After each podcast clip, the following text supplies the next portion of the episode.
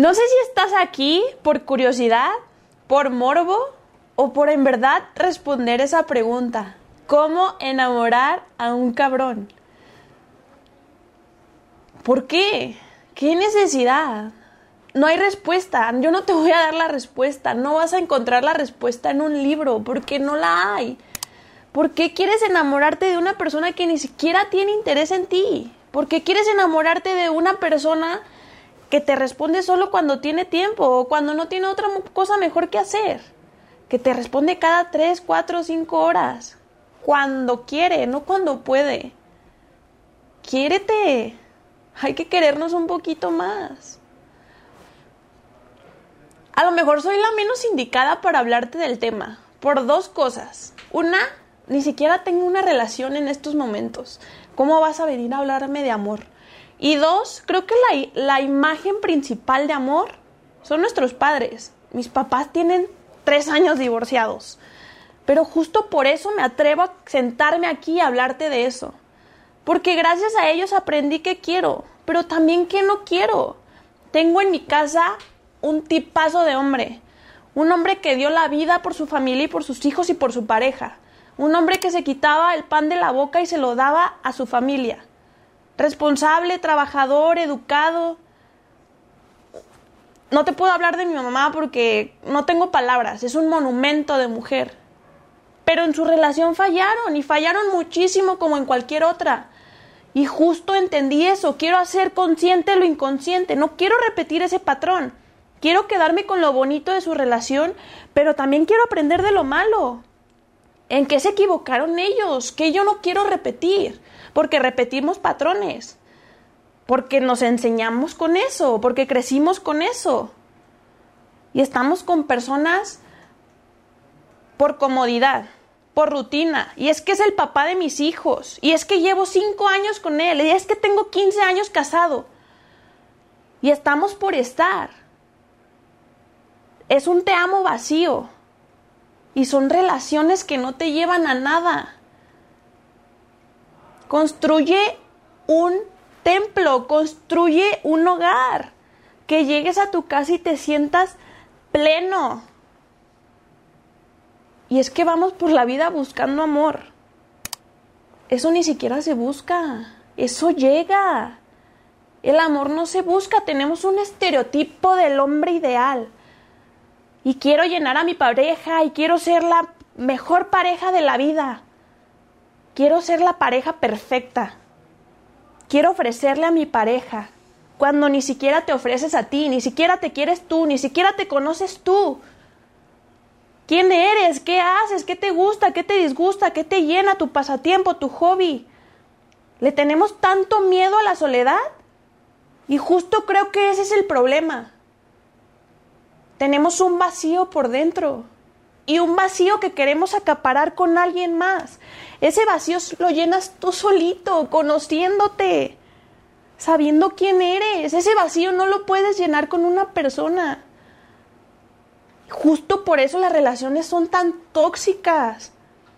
Y vienen los celos, y vienen las inseguridades, con quién estás, dónde estás, qué haces.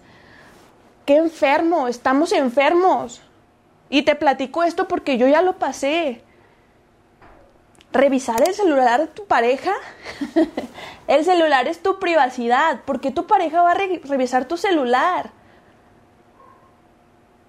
Desconfías de ella, ¿qué haces ahí? Sin confianza, lealtad y respeto, no hay nada. Muévete. Si no confías en ella, ¿qué haces ahí? Yo no le veo caso. Yo no le veo caso estar con una persona que tengo miedo que me falle. Solo te voy a decir una cosa, te va a fallar en tu cara o en tu espalda.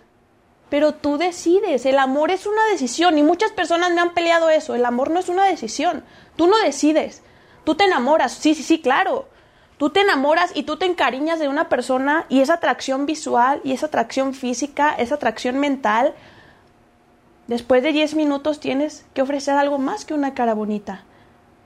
Pero ok, te enamoraste. Tú decides estar con la persona. Tú decides si esa persona te suma, te aporta, te hace mejor persona. Tú decides, es tu decisión. Pero pasamos la vida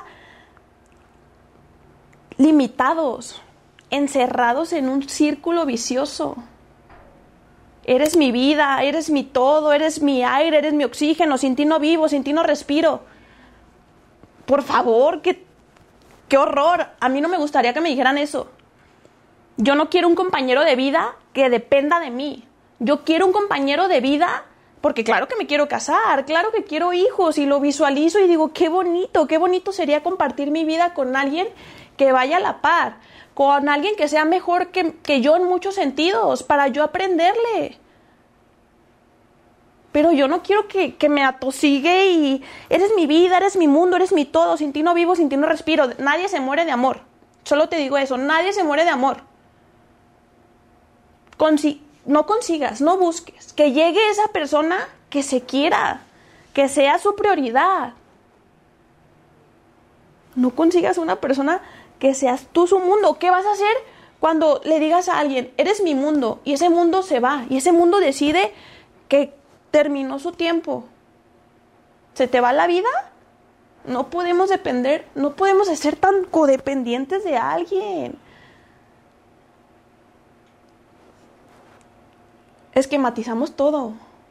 A la tercera cita lo puedo besar, a la quinta cita me puedo acostar con él, a la décima cita mmm, lo puedo llevar a mi casa.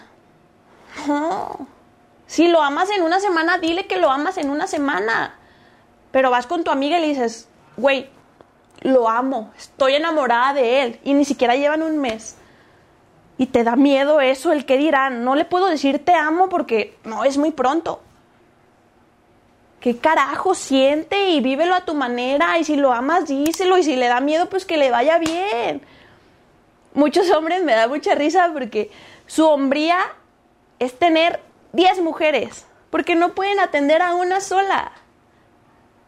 Pero a ti te encanta ese hombre. A mí me encantaba en su momento porque me sentí una cabrona y decía, yo tengo que estar con un cabrón, porque se va a hacer a mi manera. Qué manera tan tonta de hacerte sufrir.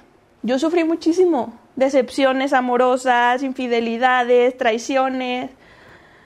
Lo más sagrado para mí, la gente que me conoce lo sabe, es mi familia. Si yo te meto a mi familia es porque te abrí mi mundo entero.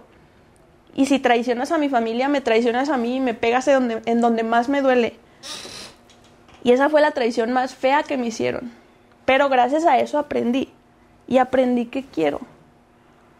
Te repito, claro que quiero casarme, claro que quiero hijos. Pero si llego a los 30 y no pasa, no me voy a casar por casar, por la presión social, porque debo de traer un anillo de compromiso para ser feliz. Claro que no, claro que no, es lo más tonto que puedes hacer. Porque tus papás te dicen que es el hombre ideal. Porque tus amigas te dicen de que, güey, está guapísimo. No lo dejes ir. Es el hombre de tus sueños. Pero eres tan vacía, te sientes tan vacía. Entiende que ese vacío lo debes de trabajar tú. No hay medias naranjas, no hay medias naranjas. Tú eres una naranja completa.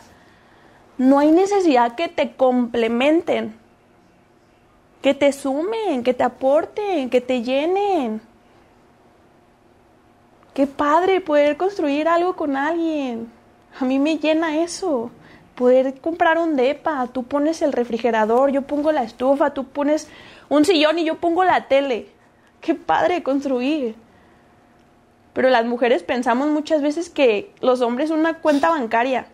Tú tienes que pagar, es tu responsabilidad. ¿Por? Claro que no, esto es de dos. Una relación es de dos, ni de uno, ni de tres, ni de cinco. Quiérete, neta, quiérete. Y valora lo que eres. Y si llega, qué bueno, y si no, es por algo. Todo a su tiempo, todo a su momento, todo a su manera. Perdón por regañarte. Creo que alce mucho la voz en estos momentos, pero en verdad era necesario. No llenes ese vacío con alguien más. Trabaja para llenar ese vacío contigo. Gracias, en verdad gracias. He recibido muchísimas bonitas respuestas, mensajes de que, wow, neta, qué bonito mensaje.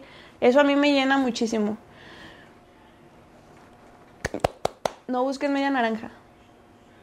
Considérate una naranja completa y una naranja jugosa. Y ve por la vida derrochando eso, jugosidad. Porque eso es lo que eres. No necesitamos de alguien. No busquemos a alguien. Búscate a ti. Conócete a ti. Muchas gracias.